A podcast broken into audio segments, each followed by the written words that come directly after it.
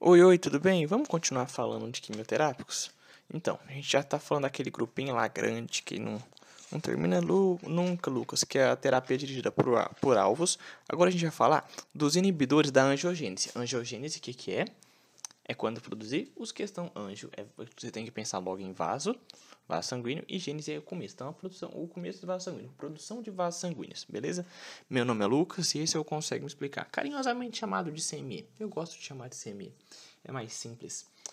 É, então, se você gostar desse conteúdo que vai ser apresentado, compartilhe com seus amigos, cachorro, papagaio, koala, primo e parentes que você não considera parentes como sogra. Brincadeirinha, adoro as sogras. E, se possível, siga a gente no Spotify e no Castbox. Beleza. Quando a gente falar de inibidores da angiogênese, a gente vai ser o seguinte, vai pensar o seguinte. As células que é, carcinogênicas, as células que causam câncer, elas vão produzir esses fatores angiogênicos. Esses fatores angiogênicos vão ser responsáveis por quê? À medida que você vai produzir esses fatores angiogênicos, você vai proporcionar essa angiogênese. Uma célula tumoral com angiogênese, por exemplo, ela vai, vamos supor, uma célula tumoral que faz essa angiogênese, ela vai criar vasos sanguíneos, concorda comigo? Criando vasos sanguíneos, ela vai ter contato maior com o sangue. O que, que o sangue traz diretamente? Um monte de coisa. Água, é, moléculas, é, moléculas como proteína, carboidrato, lipídio, energia, então corceite, carboidrato, energia.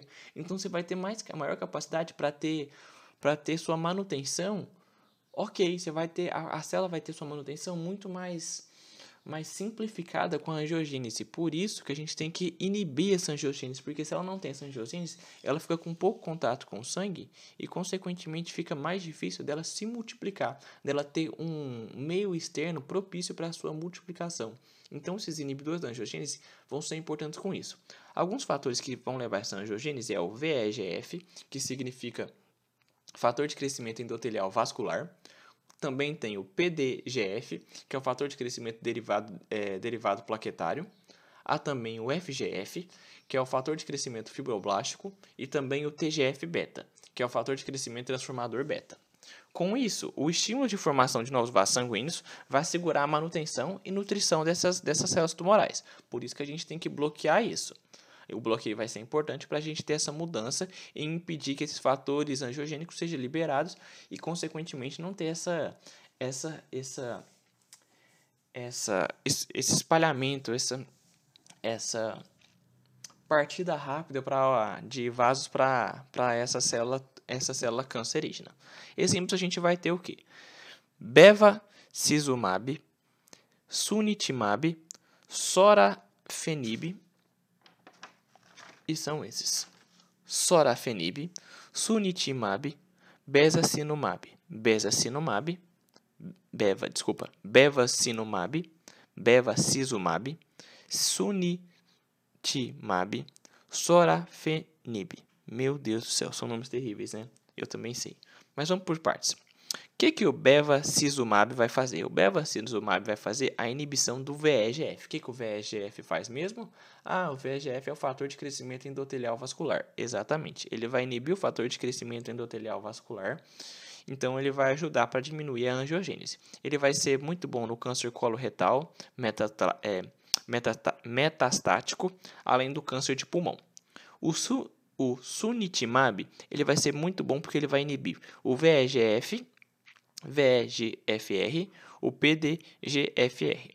Ou seja, ele vai inibir o fator de crescimento derivado plaquetário e também vai ter uma inibição do VEGFR, certo? Vai ser muito bom para carcinoma de células renais e para o câncer, câncer pancreático. Lembrar que o câncer pancreático é um dos cânceres que, mais agressivos que tem. O sorofenib vai inibir quinases da tirosina, como o VEGFR, o PDGFR e o RAF. Todos são o que, eu te falei? Fatores angiogênicos. Esses fatores angiogênicos vão ser fatores que vão dar essa capacidade da manutenção da célula tumoral. Ele vai ser bom para inibir, para a atuação do câncer renal, câncer de fígado e câncer de tireoide. Quando a gente falar de fatores adversos gerais desses três fármacos, a gente vai ter o seguinte: eles vão, eles vão causar sangramento, eles vão causar hipertensão arterial, proteinúria, ou seja, quando você urina e percebe na sua urina tem muita proteína, eles vão causar eventos tromboembolíticos, porque vai estar a questão desse desses vasos sanguíneos, então pode ter esses eventos trombo, tromboembolíticos em decorrência dessa angiogênese, se você, essa angiogênese que você está prejudicando, além de poder causar perfuração gástrica, fadiga, náuseas e diarreias. Tudo bem? O próximo quimioterápico é o último. Então, força na peruca.